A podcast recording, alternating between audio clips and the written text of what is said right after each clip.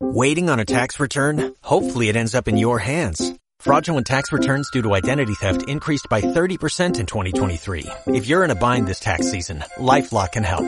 Our U.S.-based restoration specialists are experts dedicated to helping solve your identity theft issues. And all LifeLock plans are backed by the Million Dollar Protection Package. So we'll reimburse you up to the limits of your plan if you lose money due to identity theft. Help protect your information this tax season with LifeLock. Save up to 25% your first year at LifeLock.com slash aware.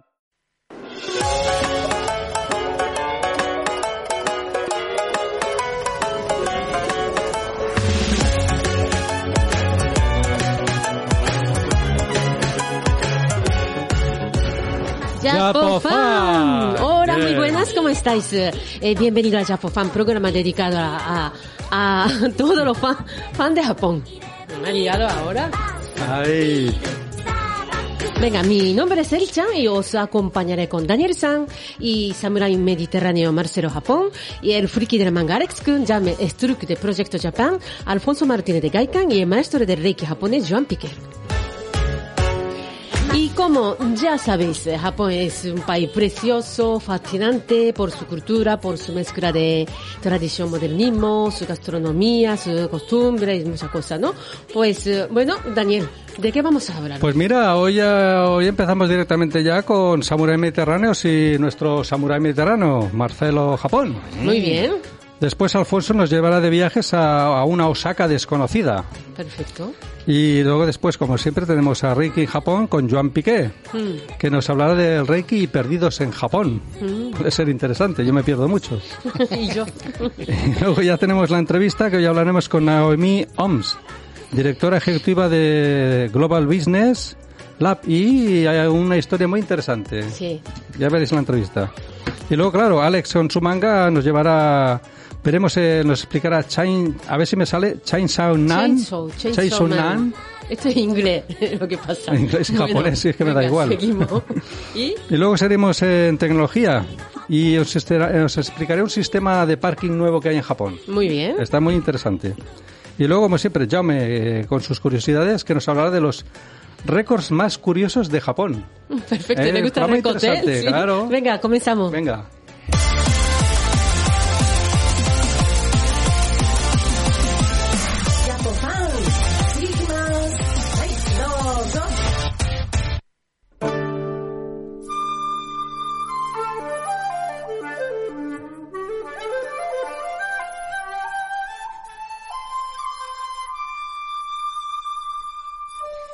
Bueno, eh, comenzamos entonces ahora la sección de Samurai Mediterráneo con nuestro samurai colaborador Marcelo Japón.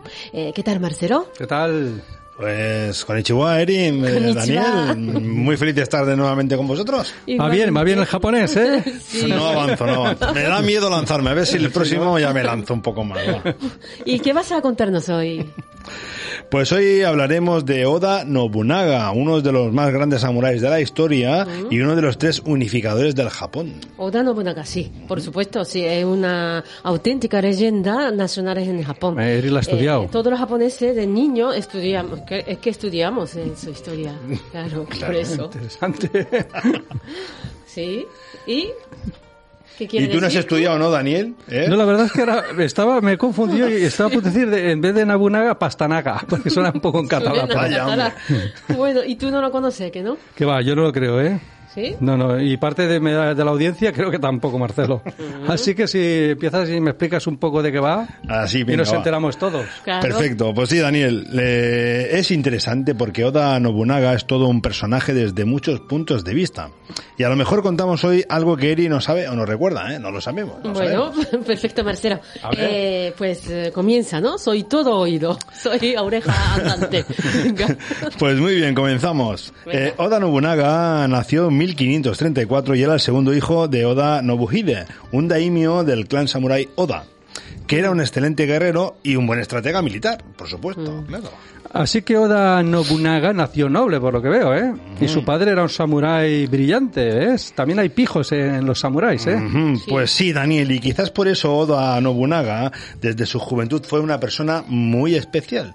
Un joven algo arroga- arrogante e irreverente según sus maestros, y a quien le encantaba la cetrería y practicar tácticas de combates con el arco, la espada, la lanza y las armas de fuego. Así que Oda Nobunaga de joven era arrogante y algo especial. Un poco chulillo se diría aquí, ¿no? Sí. Sí, Vacilón. Sí. Efectivamente, Eri. Algunas personas decían entonces que estaba un poco loco. Entre otras razones por su extravagante e innovadora forma de vestir. Por ejemplo, le encantaba usar mangas cortas con colores extraños y jacamas de piel de tigre. Jakamas. ¿Qué prenda de vestir? No sé, es una jacama, Marcelo.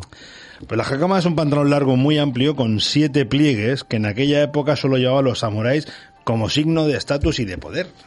Ah, es como aquí se lleva la marca del cocodrilo o algo, ¿no? Bueno, no digo yo, parecido. Sí, algo parecido tigre. Oye, gracias Sí. Marcelo, me estoy enterando mucho. A ver, y si parece que Oda Nobugama desde joven era todo un personaje, ¿eh, ¿no? Por lo que me dices, era un... Sí, bueno, eso está claro, ¿no? Porque, pero, pero bueno, eh, continúa su historia. Y continúa porque estamos perdidos. ya. Perfecto, perfecto, Sí. os cuento. Bueno, Sí. a, a ver si os Vamos. queréis poner un poquito al día. Sí. Hay una serie en Netflix que es fantástica, que ya de momento le han dedicado tres capítulos ¿eh? a Oda Nobunaga. Ah, sí, ¿no? Sí, sí. Perfecto, os cuento. Pues resulta que en el año 1551 muere el padre de Oda Nobunaga cuando este solo tenía 17 años. Y comienza una larga lucha que durará casi nueve años entre los tres hermanos y otros parientes del clan Oda por conseguir el control del clan. Una lucha que ganará Oda Nobunaga en el año 1560 tras acabar con varios de sus familiares, incluyendo su hermano menor. Vaya pieza era él. Parece que el Oda Nobunaga, además de especial, también era implacable. Matar a la familia ya tiene... Sí. Pues sí, Daniel, implacable y un gran guerrero y estratega militar, pues, que desde este momento empezará a hacer historia, porque ese mismo año ocurriría una importante batalla que haría famoso a Oda Nobunaga. Qué interesante, Marcelo. Ah, ¿A qué batalla te refieres? Puede ser la batalla eh, Okehazama, ¿no? Ah, muy bien, Eri, exactamente. La famosa batalla de. Hayama. Hayama. ¿Y por qué, digo yo, es tan famosa esta Marcela? Eh, digo, esta batalla, Marcelo, cuéntanos. Pues os cuento, todo comienza cuando el poderoso daimyo Imawa Yoshimoto, después de aliarse con los clanes Takeda y Hoyo, decide marchar hacia la capital, Kioto, con un impresionante y aparentemente invencible ejército de 25.000 samuráis. Y rápidamente va conquistando territorios, incluyendo también las tierras de Oda Nobunaga. Vaya. ¿Y qué hizo Oda Nobunaga? Pues Oda Nobunaga no se amedrenta y ni se pone nervioso. Y lo que hace es esperar unos días a que Yoshimoto se relaje un poco y decida descansar con sus tropas para beber, comer y celebrar las victorias obtenidas hasta ese momento. Esto ya se está poniendo interesante. ¿Y qué sucede después, Marcelo? Ya te imaginas, ¿no? Sangre por todos lados. Pues que Oda Nobunaga ataca por sorpresa a las fuerzas de Yoshimoto con solo 3.000 samuráis. Después de una oscura noche de tormenta y consigue matar a Yoshitomo provocando un gran desconcierto en sus tropas que, huyes- que huyen en su mayoría y Nobunaga se alza con una increíble victoria que comienza a convertirlo en una auténtica leyenda. Mm, espectacular, ¿eh? ¿Y cuál fue el siguiente paso de Oda Nobunaga? Pues eh, entonces, gracias a su victoria, Nobunaga sí. asciende a la cima del poder militar en Japón. Establece una alianza con varios clanes importantes de Japón, incluyendo a Tokugawa Ieyasu, que se convierte en su general y comienza a conquistar territorios y a mandar mucho en el país. Por ejemplo, en 1568 entra con su ejército en Kioto y ayuda a Shikaha eh, Yoshiaki a convertirse en shogun, aunque al poco tiempo era Nobunaga quien realmente mandaba. Oye, pues es impresionante el tal Oda Nobunaga. Y además un gran guerrero y una persona muy inteligente, tal como habías dicho, Marcelo. Listo el tío. Sí, sí, muy listo. Pues sí, Daniel. Y también con un gran potencial político. Pensad que en esos años fue nombrado Udaijin del emperador, un importante cargo en el gobierno japonés. Sí, Udaijin. Es un cargo relevante durante siglos en Japón, sí. Pero en el fondo Oda Nobunaga era sobre todo un gran guerrero y brillante e innovador estratega militar.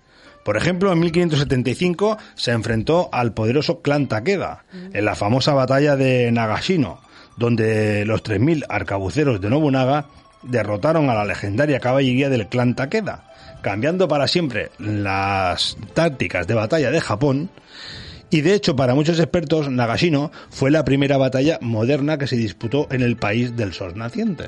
Vaya Marcelo, así que Oda Nobunaga también era un visionario, por lo que veo. Efectivamente, Daniel, un visionario que tuvo el sueño de unificar Japón y lo cierto es que en el año 1582 Nobunaga ya había conseguido dominar la parte central de Japón y los dos más importantes caminos o rutas del país, Tokaido y Nakasendo. Impresionante, Marcelo. La verdad es que realmente es fascinante la historia de Oda Nobunaga. A mí Es verdad, también fascina, sí, ¿eh? me está eh, Está impactando enganchando, mucho, ¿eh? Sí. Está bien. Había muchas eh, cosas, ¿no? Que no, no recordaba de cuando estudié a Oda Nobunaga en el colegio, porque hace tiempo, claro. Hay que Claro, repasar. hace años, hace años. ¿eh? pues todavía falta el final de la historia que también es muy especial e impactante. ¿eh? Pues nada, continúa Marcelo. Sí, Marcelo, Estoy intrigado ya. Cuéntanos cómo, cómo acaba la historia. Pues venga, vamos a- al final. Venga. Os cuento. Pues como os decía, en 1582 Oda Nobunaga ya controlaba toda la parte central del Japón y entonces decidió extender sus dominios al oeste del país y para ello envía a sus generales a distintas regiones para conquistarlas.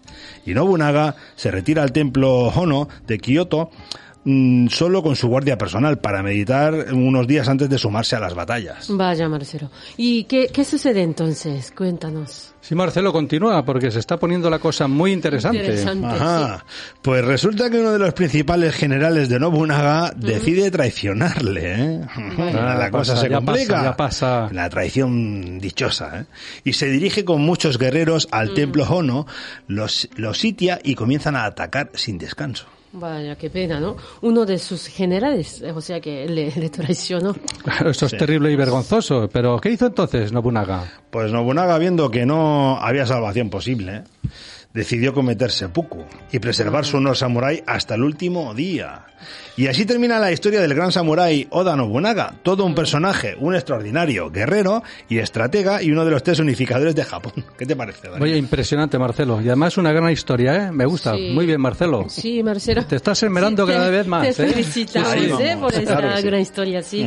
Y si te parece bien, pues eh, te, te emplazamos a aplicarnos, ¿no? En la próxima semana a la historia de, de la otro dos unificadores de Japón, ¿no? Porque queda Toyotomi Hideyoshi y Tokunaga Ieyasu. Exactamente, pero con Tokugawa Yasu haré una especial atención a la alianza con Date Masamune, que ya sabes que es mi preferido. Ah, ¿eh? sí, Claro, eso que va a claro. decir, a ti te gusta más Date A mí Masamune. me gusta Date Masamune porque es de mi zona, es Claro, la sí, zona sí. buena. La, la que le interesa, vamos. Perfecto. Oye, muy bien, ¿eh? Sí, o esto o vemos Netflix, pero está muy bien. pues Marcelo, ya no tenemos tiempo, como siempre. Ya estamos con el tiempo. Eri ya nos echa. Vaya Sí, por Dios. Bueno, Bueno, Pues nada, hasta la semana que viene. Nos vemos. Pues oye, ha sido un placer estar con vosotros esta semana nuevamente aquí. Muchas gracias a todos Igualmente. y un saludo samurai para todos. Saludos, Saludos, samurai.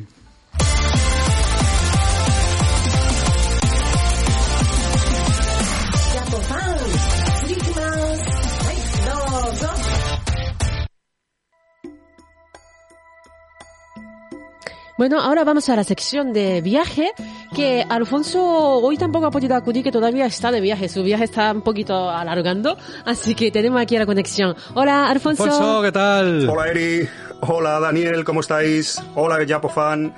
No he podido asistir al plató de nuevo, os pido disculpas, Tomodachis, pero aquí estoy para continuar con esta sección de viajes de Japofan. Y hablando de continuar, voy a continuar un contenido que dejé un poco ahí en la recámara que no nos, dio, no nos dio tiempo a finalizar. Se trata de lugares desconocidos de Osaka, de esa gran ciudad. Como recordaréis, en un Japofan hace unos meses hablamos de diferentes lugares eh, no tan visitados por los turistas, sitios más fuera de lo común, y quedaron bastantes ahí en guardados, así que voy a retomar eso y voy a hablaros de lugares de Osaka no muy conocidos por los turistas y que son diferentes, son vale la pena a veces eh, salir un poco de los canales habituales y visitarlos. Voy a empezar por el barrio de Suharashi, es el barrio coreano de Osaka. Sí, eh, Osaka tiene un barrio coreano y en este caso son unas 150.000 personas, por lo que he estado mirando, que residen allí.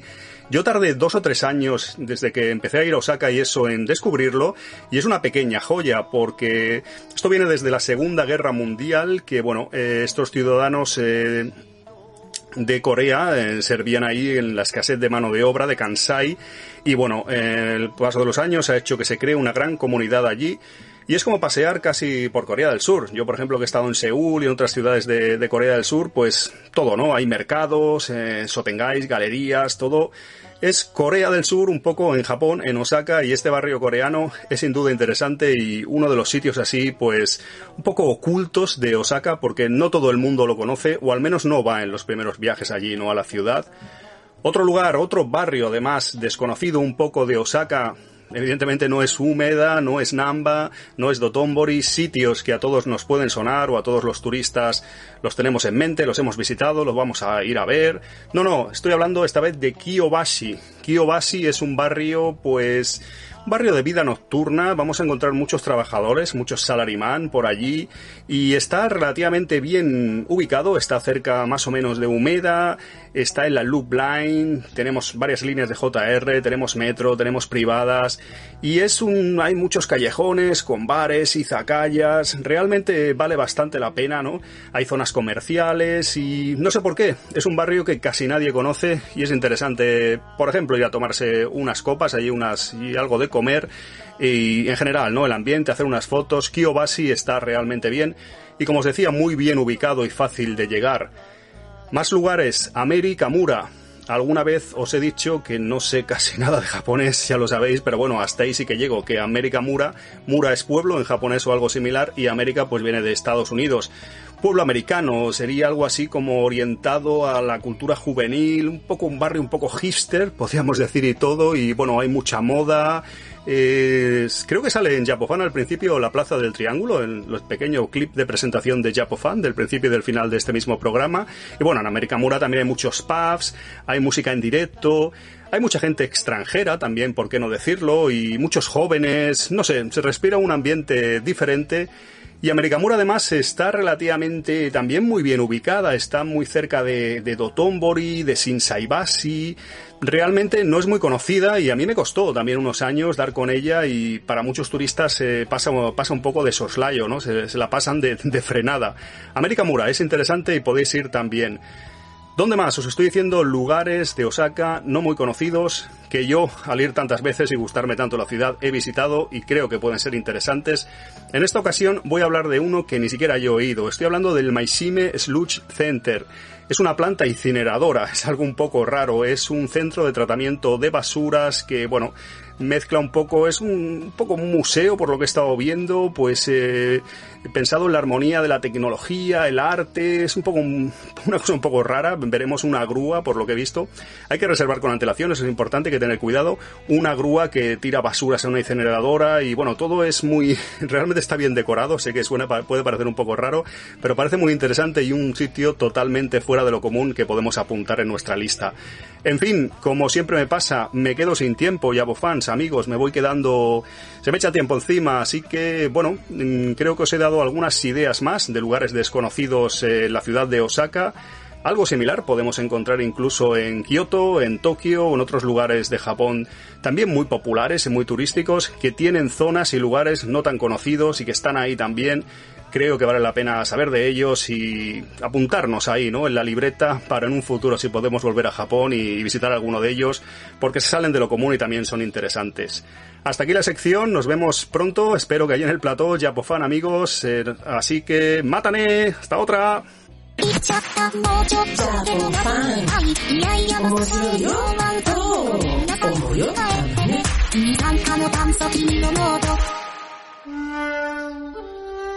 Bueno, ahora continuamos con la sección de Reiki en Japón con Joan Piquel. Aquí lo tenemos ¿Qué tal, a Joan? Hola. ¿Qué tal? Además, trae algo que hoy me interesa, Joan. Esto que va a decir me interesa a mí.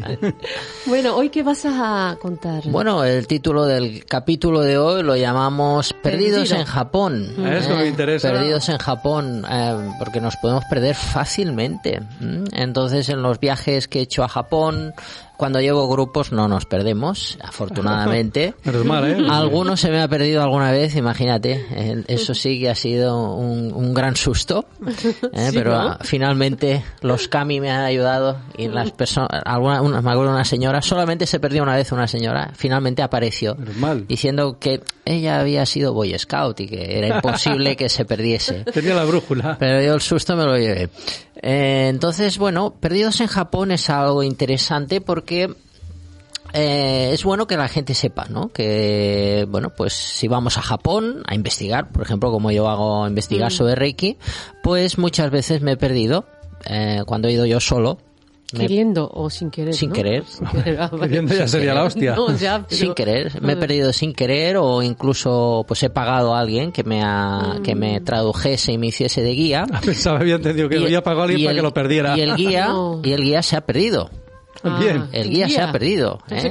Japonés, ¿eh? japonesa, concretamente. ¿qué, qué guías son esos? No, no, una japonesa eh, Sí, pero yo me pierdo, ¿eh? Que, que vivía en Japón, ¿eh? Mm. y desesperada, muy preocupada, con ansiedad porque se había perdido. Claro. Entonces, bueno, em, quería comentar pues que eh, perdiéndome en Japón, pues eh, y, y cuando uno se pierde en Japón, ¿eh? Sí. puede pasar pues varias cosas. Eh, una, que es la más típica, pues que la persona se desespere.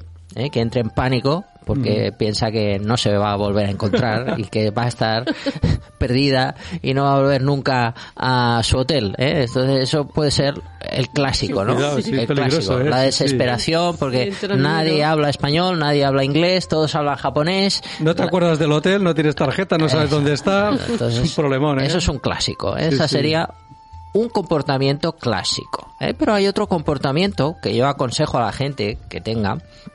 eh, porque realmente no hay problema, podemos ver ahí las fotos que acompañan a este otro comportamiento. El otro comportamiento es que si te pierdes, puedes encontrar sitios maravillosos como el que estamos mostrando en pantalla. Ese soy yo por ahí perdido en una montaña. Ahí estabas perdido, Eh, Joan. sí, sí, ahí estaba perdido. Entonces, eh, no hay problema. ¿Eh? O sea, aunque nos perdamos en Japón, por ejemplo, eso es el Kuramayama, ¿eh? donde Usui, el creador de Reiki, hizo el ayuno de los 21 días sin comer, una montaña donde se dice que se ven extraterrestres, donde está el rey de los Tengu. ¿eh? Entonces, pues ahí me perdí. ¿eh? Me perdí y eh, pues hemos pasado, he pasado un momento de nervios, eh, sobre todo en mis primeros viajes, ¿no? Porque es esa sensación de no control. Claro, es algo claro. que no controlas, eh, pero no pasa nada. No pasa nada porque descubres sitios realmente maravillosos, como por ejemplo eh, aquí, que es eh, el centro de Namikoshi en Tokio. Es- Namikoshi es uno de los señores de las escuelas oficiales de Shiatsu en Japón. Entonces Ah, yo siempre que voy a Tokio me gusta ir a este sitio eh, o este otro que está en el Parque Meiji, ¿no? Ahí también iba con una guía y la guía se perdió. Yo quería ir al Yo museo también. a un museo Meiji y me llevó a un pozo. Bueno, descu- vimos, no que, vimos, vimos que ahí había un pozo que se podía hacer un ritual donde- porque estaba el espíritu de un samurái y bueno, la verdad que se notó una energía ahí increíble. Ella estaba muy preocupada porque no sabía dónde estaba. Habíamos caminado horas, estaba totalmente perdida y descubrimos un sitio maravilloso con Ah, una muy magia bien. increíble que es el que está ahora en, en pantalla. Y siempre te pierde con las guías, ¿has visto? Entonces, Algo hay, ¿eh? Entonces, bueno, mi consejo es ese. La gente cuando se pierda, que no se preocupe. Porque eh, incluso muchas veces, eh, pues si pasa un japonés, esto yo es el recurso del socorro, ¿no? Socorro, me he perdido, ayúdeme.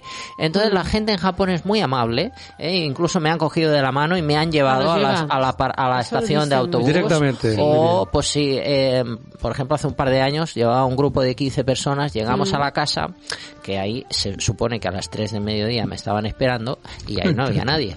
Había nadie. Entonces, yo estaba ahí con un grupo de 15 personas que teníamos que entrar en la casa. Acabábamos Wow. de llegar de España, destrozados. Claro, y pasaba por ahí una japonesa ya a las 3 y 20. Habían pasado 20 minutos y digo, "Madre, aquí pasa algo raro porque los Sí. japoneses son muy puntuales y son las 3 y 20. Entonces pasaba ahí por una señora con la bicicleta.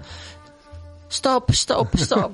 Entonces, bueno, la señora me entendió que le estaba diciendo, por favor, llame a este número de teléfono Sí. y dígale que aquí hay un claro. grupo de gente que quiere entrar en la casa. está esperando. Y no sabemos la contraseña del candado. Entonces, bueno, la señora me entendió y muy amablemente llamó, me Sí, explicó, menos mal que estudié japonés. Muy bien. Y sabía Claro. que la contraseña era ni ion ni ion. ¿eh? Menos mal, Sí, menos Dos, mal. tenía. dos, cuatro, Dos, cuatro, dos, cuatro. cuatro. Llego a ser yo todavía estoy con la contraseña. Si no, si no, claro, la señora, pues por eso, si vamos a Japón, es importante tener un nivel básico, de japonés, Por lo menos, eso, claro. Sí. o sea, una pequeña cosa como esto se puede convertir en Buen un, drama. en un drama, en un gran problema, ¿eh? Claro. un gran, grandísimo Sí, sí. problema. Entonces, eh, aconsejo a la gente pues que se inscriba en los intensivos de japonés. ¿eh? Entonces, Tienes que ir siempre con un cerrajero. Un cerrajero. Invitar a... Ven, ven, ven al programa de Reiki. Entonces, bueno, eh, la gente que se calme, si se pierden en Japón, Mm. descubrirán sitios maravillosos y siempre habrá alguien, aunque parezca esto una fantasía Mm. o irreal, siempre ha- habrá alguien que nos ayude a salir de ese mal paso y de esa situación crítica que en- aparentemente nos encontramos. O sea, pensar que ya son 11 viajes que he ido a Japón Oh, y me las he visto de todos los colores ¿eh? Claro. y siempre me he salido adelante. O sea, eh, el problema, la adversidad continua, porque a veces he estado un mes Sí, en Japón verdad. moviéndome, en la- las adversidades siempre salen, pero no pasa nada. Siempre se solucionan. Claro. Lo que pasa que la actitud de la gente siempre tiene la tendencia a complicarlo todo. ¿Eh? Sí, te complicas tú mismo más a entonces, el veces. Problema, el problema aún se hace más grande. O sea, si realmente hay un problema y tu actitud es, pues, se ha atrasado el avión, ¿no? Que a veces Por ha ejemplo, ocurrido. sí. ¿eh? Pierdes el avión, no pasa nada. Vendrá Claro. otro avión después. ¿eh? Claro, sí. Y la cadena de hoteles eh, está ah, al, al abasto de la compañía de vuelos. No vas a tener que pagar el hotel. O sea, ¿eh? que está- to- siempre todo está bien. como guiado por la mano de los kami. Muy bien. Oye, perfecto, Bueno, ¿no? Muchas gracias, Joan. Da A gusto vosotros. perderse con Joan, ¿eh? No, pero ahí también, ¿no? A Claro. veces eh, surge, ¿no? La cosa inesperada, pero nunca eh, existe casualidad, como lo que comentaste. Exacto, como comentaste. eh, en otro sí, programa, sí, así que... El origen del mal es variado, no sabemos ante qué nos estamos enfrentando, entonces hay que fluir ¿eh? Claro. como el bambú. Muy bien. Muy bien. Muchas gracias, Gracias, Joan. Joan. Gracias. Hasta la semana hasta que viene, entonces. Hasta la próxima semana.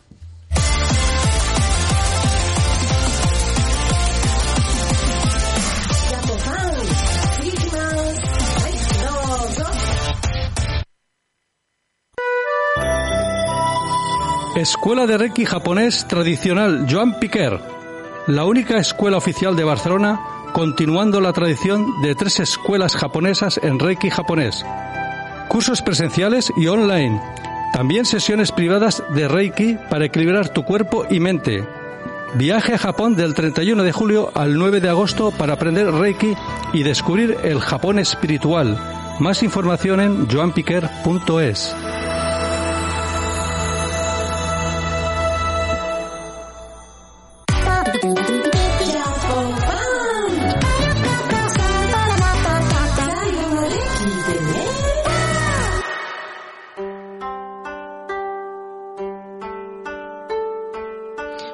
vamos a continuar con la entrevista.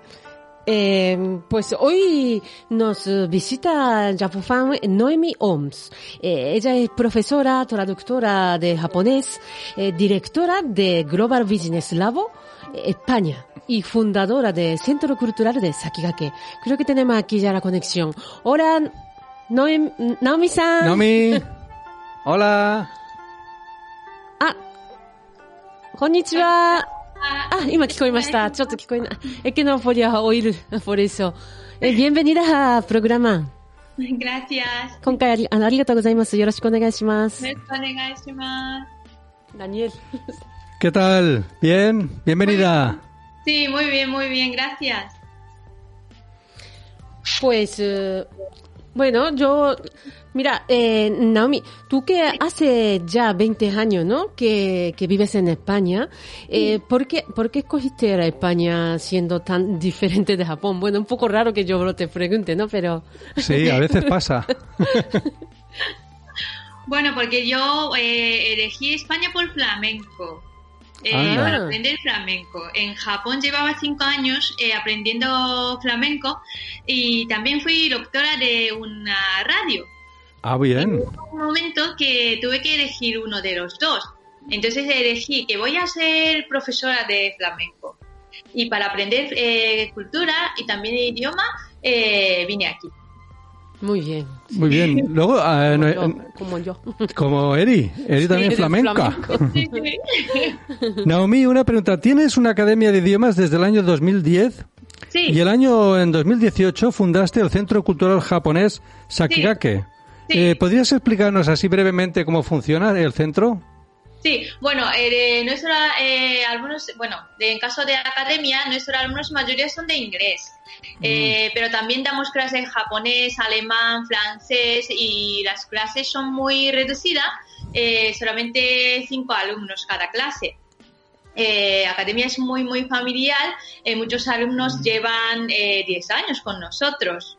Y luego el Centro Cultural Sakigake eh, lo monté para ayudar a la gente japoneses que eh, la gente japonés que vive en España. Porque cuando yo vine aquí eh, no había un sitio para preguntar sobre la vida de España. Entonces me ha costado mucho para eh, hacer la vida de España y para que no pasen eh, los japoneses eh, montado este sector cultural. Entonces ahora mismo estamos eh, recibiendo muchas consultas sobre eh, vida de España, visado, y también de cómo eh, escolarizar los niños, pues muchas cosas. También soy especialista de bilingüismo, entonces también tengo muchas consultas de los padres japoneses que quieren eh, enseñar a sus hijos japonés. Y, ahí para los españoles eh, también queríamos dar información correcta eh, porque hay muchas eh, información incorrecta. Entonces, por ejemplo, hacemos muchas asesoría de como anuncios y también de corregir las eh, palabras y de frases, también un poquito de traducción, pero más como asesor- es- asesoramiento de las empresas. No, esto está muy bien, ¿eh? porque hay gente Sí. que a veces que va a Japón y no tiene suficiente información. Eso es, muy, es muy interesante. Luego, Noemí, también eres la directora ejecutiva en España de Global Business Lab y Sí. estáis en la última fase de producción sobre la vida de Hokusai. Sí, precisamente estamos viendo, ¿no? Ahora Estamos viendo ahí- el vídeo de... Entonces, eh, ¿podrías decirnos, para que se enteren nuestros oyentes y para que me entere yo también, porque no lo sé, Sí. quién fue Katsushika Hokusai? Eh, Katsushika Hokusai es, eh, nació 1760, época de Edo. Eh, año pasado, eh, coincidiendo con el 260 aniversario de su nacimiento, y es un pintor, eh, el pintor japonés más famoso. Eh, Hokusai dejó para la posteridad más de 30.000 obras. Y lo más famoso es, eh, ¿cómo se llama? La Gran Ola de Kanagawa, que seguramente habéis visto alguna vez que al fondo de una gran ola eh, se ve una- eh, el monte Fuji. Sí, esta sí. Sí. Ese es eh, de obra de Hokusai. Pero no sabía de quién era, ahora ya lo sé. Y Naomi, eh, en este proyecto no sobre Hokusai, eh, presentáis una obra de teatro mudo y un documental. Eh, ¿En qué fase se encuentra el proyecto y sobre todo, claro, cómo pensáis presentarlo mundialmente? Porque yo lo veo aquí un poco de Toraire y la, de- la verdad que está muy, muy, o sea, bastante eh, conseguido, ¿no? Que es- tiene bastante calidad. Llamativo, sí. Sí. Sí, sí. Lo grabaron el día 26 de diciembre del año pasado, porque iba a ser la gira mundial. Lo que pasa es que han pillado eh, coronavirus y no podía realizarlo. Mm. Entonces, en vez de hacer la gira, eh, lo han grabado. Y ahora mismo están editando y de la película eh, saldrán a final de este abril y luego documental en junio. Entonces, este año, eh, también a lo mejor el año que viene, que todavía no podemos movernos, Mm. eh, queremos eh, difundir, bueno, eh, estrenar, eh, ¿cómo se dice? Eh, sí, de, Estrenarlo. sí, nuestra película primero. Eh, si podemos llegar a presentarla en Netflix, sería Bueno. perfecto. porque, porque así la gente lo verá mucho y, y quiere, seguramente van a tener ganas de ver el teatro real. Bueno, también, y si luego, si ya la pandemia va mejorando, también es- sería bonito verlo en teatro, ¿eh? Sí, sí, sí, sí, es que eso tiene que Veo ver imágenes muy interesantes. muy, muy bonito, sí. Pues tenéis eh, también, si va bien la cosa y hacéis el teatro, ¿pensáis hacer gira por Europa y por España? Sí, sí, sí, sí, sí, estamos en ello también, sí. O sea que podemos verlo aquí, me gustaría, ¿eh? Se ve muy bien. Sí, es no, muy yo bonito. sí- yo sí, sí tengo ganas de verlo, sí. Y luego, a ver, eh, Naomi, y ahora para finalizar, Sí. ¿tienes algún proyecto así, un proyecto nuevo de cara a tu escuela o a, la Fundación Sakigake? Sí, bueno, que de cara desde academia estamos preparando ahora, como hay muchas cosas de, de- nos ha afectado mucho coronavirus, pero también hay cosas que hemos aprendido. Es una cosa es de online. Entonces estamos preparando clases online, pero no solo en España, eh, mundial. Entonces eh, podemos dar clases de inglés, japonés y español eh, para la gente que vive en el- en el mundo. Y luego también estamos eh, preparándole una consultoría para los jóvenes que también ha afectado mucho coronavirus de su estudio o de tienen problemas, bueno, que como ansiedad de futuro y tal. Eh, nosotros queremos ayudar eh, cómo tiene que buscar la vida. Ese Mm. tipo de consultoría también consulta estamos preparando. ¿Cómo buscarse la vida? Esto es interesante. ¿Cómo se busca uno la vida? Sí, porque, porque Sí, hay muchos chicos que no, como tenía que terminar su estudio la mitad de tiempo o- y no saben qué tengo que hacer. Están Eh, perdidos un poco, claro. Sí, está perdido, muy triste. Así que para animarles y para que tengan confianza ellos mismos, eh, queremos ayudar. Pues oye, me parece muy interesante esto, ¿eh? De ayudar a la gente, no, está muy bien. Sí, está muy bien. Sobre todo la asesoría y lo de... eh, por ejemplo, yo hablo muy mal japonés. ¿Yo podría aprender en tu escuela japonés? ¿Sí? Sí, Con sí, por- niños. Ahí me pones con los niños y yo ya me entiendo, no te preocupes. sí. Pero bueno, pues eh, Naomi, Sí, ya no tenemos más tiempo. Este es el problema de la radio, que vamos muy ajustaditos. Y muchas, muchas gracias por estar con nosotros en el muchísimas programa. gracias. Un placer. Adiós. Gozaimashita. Gracias. Adiós.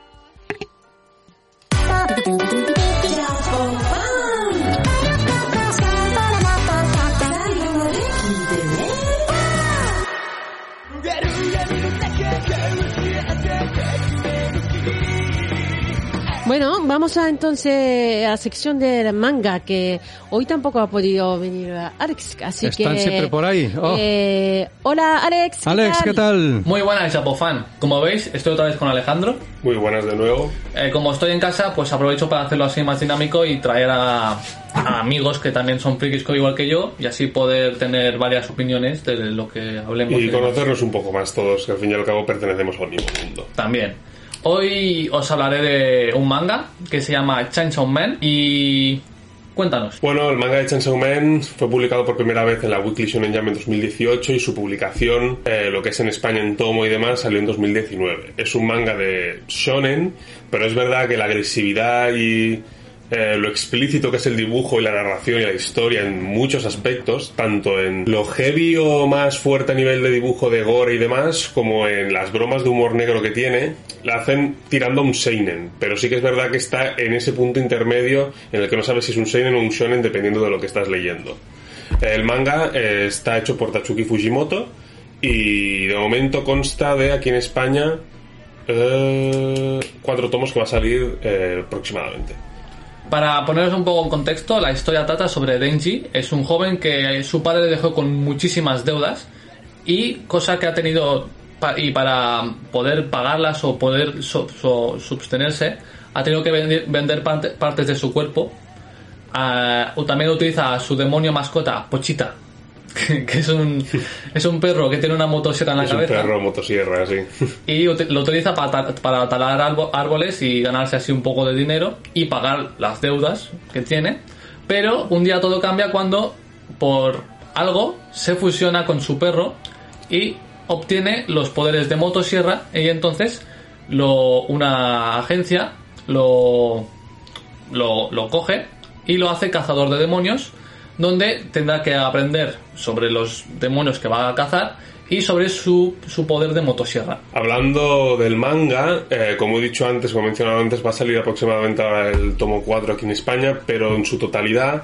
La obra está finalizada, consta de 11 tomos, yo estoy coleccionando la obra, a ver si la puedo enseñar mejor la portada, esta es la portada del número 1. Enseña si quieres el dibujo para... Es una portada muy buena, voy a enseñar un poquito a ver si encuentro algún dibujo así interesante que pueda... De cara al final, de cara al final, puedo enseñar por aquí. Es un dibujo muy explícito, no sé si se podrá ver muy bien, pero la verdad que tiene un curro muy grande hacer este tipo de dibujo ya mucho tiempo. Este autor, de hecho, eh, empezó con una obra más o menos cortita que se llama Fair Punch y fue progresando. Y el manga, la Shonen Jump le sorprendió porque tuvo más repercusión de la esperada. Es decir, la primera obra salió en la Jump Plus, que es una versión más pequeñita de la Shonen Jump, y esta pues le dieron la oportunidad de explayarse y darse a conocer un poco más en la Shonen Jump, ¿no? Y es verdad que el manga lo petó tanto en Japón que no se esperaron eh, la repercusión que tuvo. Es decir, no se esperaron las ventas, eh, la crítica social fue increíble, la crítica profesional fue increíble y eso pues ha hecho que a partir de ahí eh, tanto el propio Fujimoto como eh, toda la obra en sí pues se han podido expandir mucho más y llegó a España la verdad que no tardó mucho en llegar, tardó un añito en llegar cuando normalmente los mangas tardan en llegar un poco más de tiempo, pero era el momento clave para decir una obra que no es muy larga, que sabemos que la duración va a ser mínima, que le vamos a tener que sacar jugo lo máximo posible, empezar a expandirla. Y el manga la verdad que para tener 11 tomos eh, está muy bien, yo la recomiendo bastante si te gusta todo este tema así de demonio, gore y demás, si tiene humor negro. Y y eso es todo lo que puedo mencionar y contar a partir de ahora del manga. Y gracias a que el manga tuvo tan buena repercusión, pues dijeron, oye, hacemos un anime, ¿no? Y el anime tendrá, no se sabe la fecha, pero tendrá una adaptación este año, en 2021, y lo adapta el, el buen estudio Mapa, el estudio que anima Shingeki y Jujutsu Kaisen, que pues, lo está haciendo increíble. Está tope. Ahora es la productora que tiene más eh, proyectos en mano y yo creo que es la que está en su momento fue Madhouse y fueron productoras Sí. Muy buenas y ahora Mapas se está consolidando como la que está más en activo de todo. Y lo está Y es, lo que, superbién. y es lo que mencionaba antes, ¿no? La repercusión tan buena que tuvo el manga dio pie a que dijeron, vamos a sacar un anime ya, vamos a sacarle jugo ya a esto porque son historias cortas, son animes que tienen una duración determinada y que, bueno, no son un One Piece, no son un Naruto, Claro. no son historias que luego, al cabo del tiempo, pues se sigue hablando. Puede ser que se siga hablando, puede ser que no. Pero tiene más, más sentido que una historia que tiene 11 tomos, que no llega creo que a los 100 capítulos de manga, más o menos, digan, vamos a sacar el juego ya, porque luego más adelante no sabemos si se va a seguir renderizando todo y rentabilizando todo de manera que podamos seguir aprovechando este tirón. Si os interesa esta historia, o yo y bueno, nosotros dos os la recomendamos mucho para que os la veáis y, o, o veáis si queréis ver el anime. Como os digo, tiene cuatro tomos actualmente eh, y tiene 11 en total. Es decir, si no te la empezases ahora, eh, el momento en el que acabase tampoco es una obra muy larga. No es un Naruto que tiene 72 o, o un Kimetsu no Yaiba que tiene 23. Es decir, es una historia asequible para que puedas empezar y puedas deleitarte de un shonen seinen y disfrutar del gore y, de, y del humor negro que es muy divertido también. Sí, y bueno, hasta aquí nos despedimos. Hasta la próxima, Japofan. Adiós.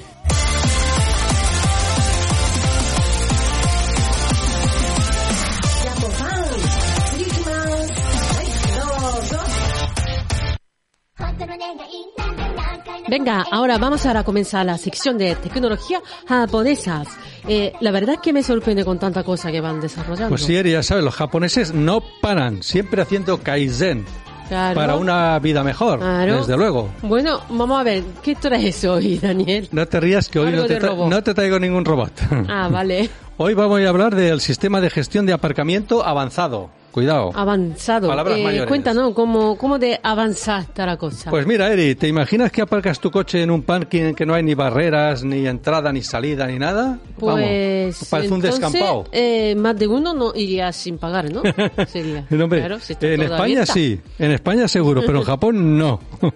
Bueno. Ten en cuenta y- que los japoneses son capaces de dejar dinero, aunque se pueden ir sin pagar, ¿eh? Eso seguro, eso Son muy- seguro. En eso sois muy educados. ¿Y qué sistema hay en ese parque? Pues mira, hay una empresa de Kobe, ha desarrollado un sistema que detecta todo el estacionamiento como si fuera en 3D. Ah, Te ve una- sí. toda la información la tienes de, en, 3D, lo con- de- en 3D, perdón. Bien. Lo controla todo sin necesidad de tener barrera, ni bloqueo, ni nada. Te Uy. controla desde el momento que entras. O ya. sea que pueden reconocer la situación, ¿no? Y cómo, cómo, y cuándo y dónde, ¿no? Estaba aparcado el vehículo en el parking. Exacto, y además eh, a tiempo real. O sea, Muy bien. Además también distingue a los seres humanos, a las bicicletas y a las motos. Ah. Incluso detecta el tipo de coche. Muy bien. Si vas con un coche ahí, ¿dónde vas con esa mierda? Fuera, no Hombre, aparcas. no. Aquí coches Pero guapos. Sí, sí, está bien. ¿eh? Entonces, ahorraría instalar tanta cosa, ¿no? Para que no se vayan sin pagar. Digamos. Hombre, Claro, qué manía porque- con irse sin pagar. Hombre. Eso es, Eri, sí. Es más, además está eh, investigando ¿Mm? que se pueda combinar con el sistema de vigilancia con cámara, que te va a detectar la matrícula. Mm. Muy bien. O sea, para que veas, o sea, Muy que bien. no se van a de sin bueno, me gustaría, sin saber, pagar. me gustaría saber cómo lo hacen esa de 3D y todo esto. Pues mira, eh, utilizan sistema. una tecnología que se llama LIDAR. Es una tele- tecnología con láser Sí, que te detecta a distancia la forma de los objetos, este láser. muy bien. Y tiene una distancia, vamos, te detecta bien a 300 metros. O sea que, bueno, está. Muy a bien. 300 metros sabe quién eres, eh, lo que haces y, y la matrícula. Así que ahora pronto veremos el parking sofisticado. Más sofisticado de Japón. Ya me Hombre, cuando vayamos allí, alquilamos un coche y lo aparcamos solo para verlo. Claro, Fantástico. que menos. Bueno, perfecto. Venga. 言っちゃった、もうちょっと。でもなくない。いやいや、もう。すぐ4万と、皆さん、考えてね。二酸化の炭素君のモード。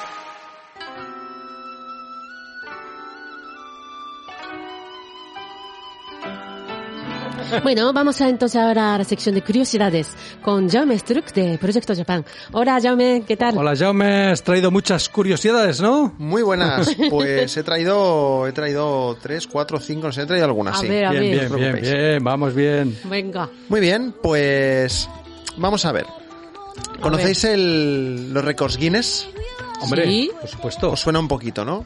Mm. Sabéis que la compañía Guinness, ¿no? Pues no la de las cervezas, ¿eh? No nos equivoquemos. Suena de- ¿vale? Claro que Ay. ya te he De visto ahí de- en plan de, ¿eh? Que nos patrocinan unas birricas aquí. Estaba ¿no? babeando. ¿Vale? Eh, la web de Guinness World Records, en la, en la web pues podemos ver Mm. récords que van, que Ah. van sucediéndose, ¿no? Bien. Pues eh, alrededor de todo el mundo. Y el otro día estaba yo en casa viendo la web y dije, ¿qué pasa si pongo aquí en el buscador Japón? ¿no? Y, y bueno, pues he descubierto algunos, algunos récords bastante curiosos. He cogido cinco que me han interesado Vale. y que son más o menos recientes, ¿vale? Porque pues no todos los días en Japón se están batiendo récords Guinness. Sabéis que yo soy muy fan de, De Guinness, de los récords. de récords, Récord. de récords en general, pero bueno, Desde luego. pero lo- los récords Guinness ya es otra cosa. La montaña más alta, la más baja, me acuerdo, me acuerdo. Sí, sí, Claro. sí, sí. Pues hoy, hoy son diferentes, ¿vale? No, no, no hablaremos ver. solo de una temática, ¿vale? Venga. Bien, bien. Vamos a empezar por el primero, que es eh, en Japón se encuentra Kane Tanaka, que es la persona viva, ojo, más longeva del mundo. Vamos. ¿Vale? El más viejo. Es importante lo de viva porque a lo mejor hace años pues ya falleció alguien que ha vivido más que Claro. esta que esta Este señora. es el actual. que esta es Actual. Claro. el Señora. actual no, la actual. Es- Señora. Es una señora. Ya que por el nombre Kane Tanaka pues no ¿Verdad que no se puede no se puede distinguir, eh? saber, ¿no? Si es hombre o mujer. Oye, pero bueno. yo- Tiene un nombre Tanaka, antiguo, ya. por eso. En este caso, pues hombre, mira si es antiguo que esta persona, Kane Tanaka, nació el 2 de enero de 1903. Buah. 903. ¿Vale? Os voy a ahorrar el cálculo. Tiene actualmente 118 años. Madre mía. ¿Cómo ¿sí? te, cómo te quedas, eh? Además, es que Y no- yo sufriendo porque me acerco a los 40, ¿sabes? Una cosa... Pero está bien, por lo que veo, ¿no? Está Sí, fantástica. no, de hecho, bien, eh. Kane Tanaka nació en el pueblo de Wajiro, que ahora forma parte de la región de Fukuoka. Ah. ¿De acuerdo? Durante la Segunda Guerra Mundial trabajó vendiendo mochi con su marido, porque tenía una, una Mm. tiendecita de mochis, y empezó a, a trabajar vendiendo mochi con su marido, Hideo Tanaka. Y bueno, pues su marido y su hijo, lamentablemente, fallecieron durante la guerra, pero ella continuó trabajando en la tienda hasta retirarse a los 63 años. Mm. Con lo cual, si echamos cuentas, podemos ver que lleva más tiempo jubilada Eso es verdad. que el tiempo que estuvo trabajando. Eso es verdad. ¿Vale? Así que, a ver, yo no sé cómo está el tema de la jubilación en Japón, si se cobra mucho o poco, pero desde luego esta señora no le está saliendo rentable al gobierno. En Japón, en Japón le han dicho, como viva cinco Pues sí, años más, te retiramos la pensión. Pero es que... No sé, no sé, o Sí, sea, muy loco. Eh, curioso, curioso que os ha parecido esto. No, no, oye, muy interesante. ¿Vale? ¿eh? Sí, sí. Eh, no tengo el dato, no tengo el nombre, pero la anterior persona más viva, o sea... Más eh, antigua, Sí. más no, vieja. La, la anterior persona antes de ella Sí, era otro japonés, ¿vale? Que llegó a vivir 117 años.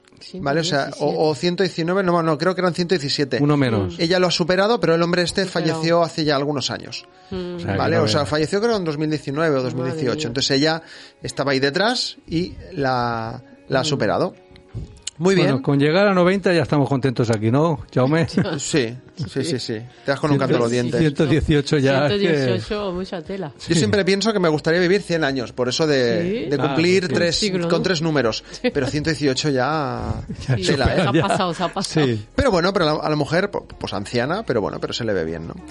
Muy bien, pues el segundo récord que os traigo es el de Itsuki Morita, ¿vale? Es el DJ de discoteca más joven del mundo. Esto me interesa, sí. Vale, tenemos ahí unas imágenes. Qué. Eh, decir que esta noticia es de 2017, es decir, ahora mismo este niño pues sigue, seguirá siendo un niño, Mm. pero ya, ya en, en breve será adolescente. Ya es viejo para jockey. ya, ya está mayor, ya está, Está mayor, mayor, ya. Pero también es verdad que a raíz de esto he estado buscando, buscando en internet y no Mm. he encontrado ningún otro récord de nadie que lo haya superado. Así que bueno, Ah. de momento el récord, pues por lo que parece, está vigente, ¿no? Eh, en 2017, Itsuki Morita se convirtió en el DJ más joven del mundo con tan solo seis bien. añitos, Joder. ¿vale? Tras tocar durante una hora en un restaurante en Osaka. Está ¿Vale? pinchando ahí. Efectivamente, ahí lo Sí. vemos, ahí tenemos las Madre imágenes mía. de el niño pinchando. qué Aquí, co- co- como estamos aquí en, en la radio, no, po- no podemos escuchar, pero la verdad es que yo estuve el rato escuchando y digo, bueno, ¿Sí? pues, pues oye, No lo hace Bien, mal. ¿no? pues yo no lo haría mejor, ¿sabes? Porque, Ah, porque nunca... mira. Hombre, yo conocí un, un DJ No, así sí, igual de pequeñito que él. Pues era enano. Pero de Era- seis era- años. Era, enano, era enano. Era un sí. enano. Pero le pones pantalones y un gorrito y un globo y igual. Igual. Se cuela. Cuela. Hombre. Eh, bueno, pues Itsuki Morita recibió instrucciones de cómo mezclar música de parte de un amigo de su madre, pues que por lo visto pues era disc jockey y, y bueno, pues le llamó la atención, le Ah, enseñaron y bueno, no sé cómo Mm. llegaron a tocar ahí en la en el restaurante este de Osaka, pero bueno, si, si buscáis Itsuki Morita DJ en Ahí YouTube, nos pues, sale. ahí ¿no? nos saldrá y es bastante curioso. Muy bien, vamos con algo más friki. Bastante más friki, ¿vale? Número 3. Vamos a hablar de Masao Gunji. Este hombre es el mayor coleccionista de Hello Kitty del mundo. Joder, le gusta la Hello Kitty. Un poco ¿Vale? rarillo, ¿no? Aquí donde, aquí donde vemos, aquí en las imágenes que estamos viendo al hombre, Hombre mayor. ¿no? ¿vale? Tiene más de 5.000 artículos diferentes de Wow. Hello Kitty, ¿eh? de esta famosa gatita. Está enamorado, ¿eh? ¿Vale? Y, y te podrías pensar que, que el hombre, pues, es, es- es un, es un otaku que se ha quedado en su casa todo el día. ¿no? Y no, no, es un policía retirado. Poli. Ah, O sea, es un policía retirado que lleva más de 30 años coleccionando artículos de Hello Kitty y, según dice, quiere seguir ampliando su colección. Ah, muy bien, ¿no? Es que no va a parar ya. Buah. Efectivamente, ¿vale? Este en vez de perseguir delincuentes, persigue Hello Kitty.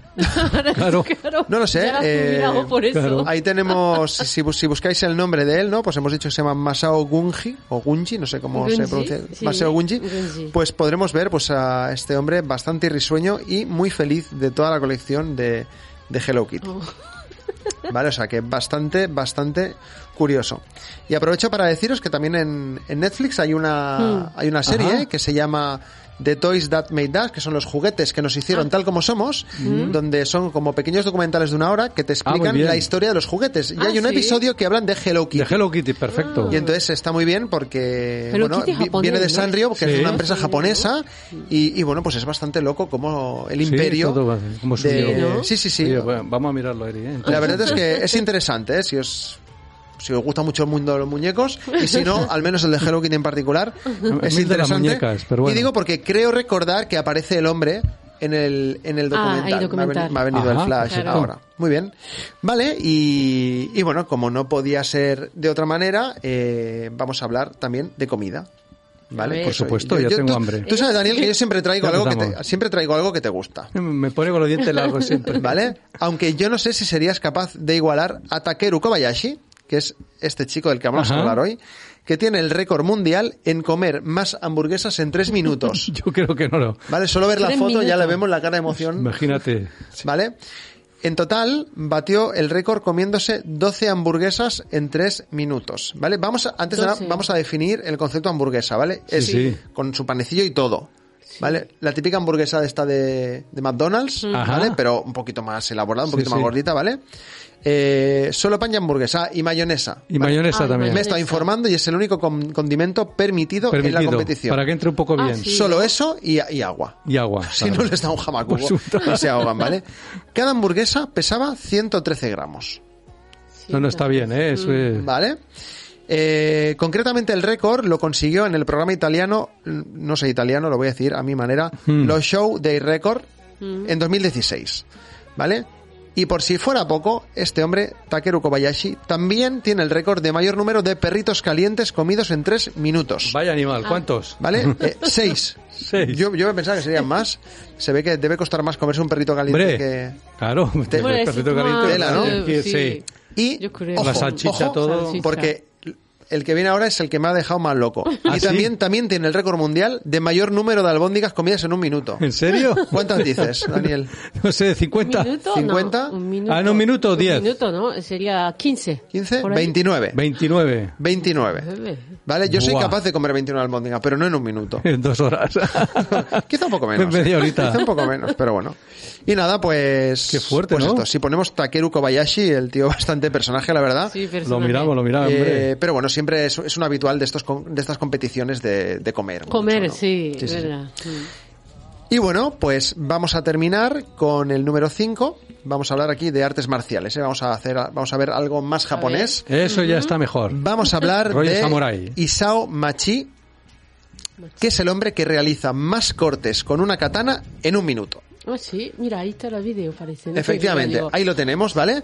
Eh, mientras Vamos. vemos el vídeo os explico un poquito. Sí. Vale. Él es un artista marcial que está especializado en el uso de la katana y en 2017 Mm. Wow. bató el récord eh, de cortar más troncos de bambú en un minuto. ¿Cuántos creéis? Yo os voy a dar una pista. Sí. Eh, Recordáis que aquí entrevistasteis a la gente de Samurai Experience, Sí. Ajá, ¿vale? es un verdad. local de aquí de Barcelona, pues que puedes ir ahí y tener una experiencia samurai. Te visten de samurai. Yo fui, ¿eh? Yo fui, Sí, sí. me, Sí. me regalaron la experiencia Lo vi, para mi cumple y la verdad es que fue una pasada, ¿vale? Eh, para cortar un para cortar bien un tronco de bambú, Sí. yo a lo mejor me tiré uno o dos minutos Sí. para- Porque no era fácil, ¿no? para hacer un corte, porque es- complicado, porque es de Claro. coger la katana en cierto ángulo, poner los brazos en cierto modo, pues Sí. para que al realizar el corte, pues eso vaya bien, ¿no? Pues eso. Pues, ¿cuántos cortes decís Este, que realiza en Igual un haría minuto? 60 o 70 para mí. En un minuto. en un minuto, eh, claro, es mucho. Eh, no sé, 30 por ahí, ¿no? Tiene que ser más o menos. Un poquito, un poquito más. ¿Cuánto, cuánto? 87 Eri. cortes Tienes que ir revolucionado. Taca, taca, taca, en un minuto. Hombre, que estaba diciendo que ya es complicado. imagínate. Este hombre te corta 87 veces lo que yo tardo en desenfundar la katana. O sea, es, Los corta a la Juliana. Tic, tic, tic, tic, tic. es una auténtica pasada. ¿Verdad? Madre mía. Y, No veas, sí, sí, sí. y nada, pues, eh, y ya está. Interesante, Hasta ¿eh? aquí la sección sí. de hoy. Eh, espero Sí. que os hayan gustado los récords. Hombre, tienes que traer Sí, más de no, estas, Esta eh, que es semana- interesante estos récords. Os traeré más. Ya tengo algunos pensados, pero, Ah, sí, ¿no? pero no, no voy a hacer spoiler. No voy a hacer spoiler. No, ya, por supuesto, no, no, ya lo no. veremos, ya lo veremos. Venga, Nos perfecto, vemos la gracias. próxima A semana.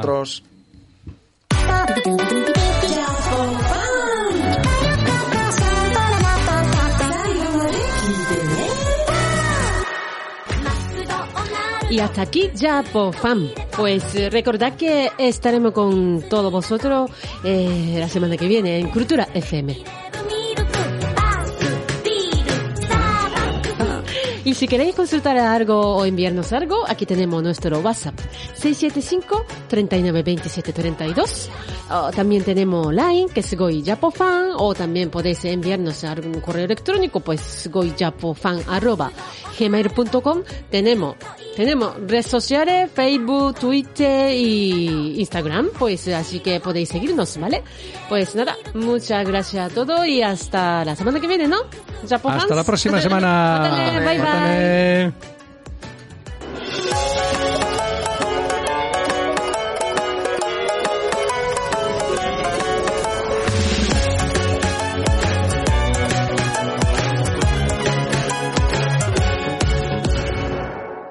Waiting on a tax return? Hopefully it ends up in your hands. Fraudulent tax returns due to identity theft increased by 30% in 2023. If you're in a bind this tax season, LifeLock can help. Our US-based restoration specialists are experts dedicated to helping solve your identity theft issues. And all LifeLock plans are backed by the Million Dollar Protection Package. So we'll reimburse you up to the limits of your plan if you lose money due to identity theft. Help protect your information this tax season with LifeLock. Save up to 25% your first year at LifeLock.com slash aware.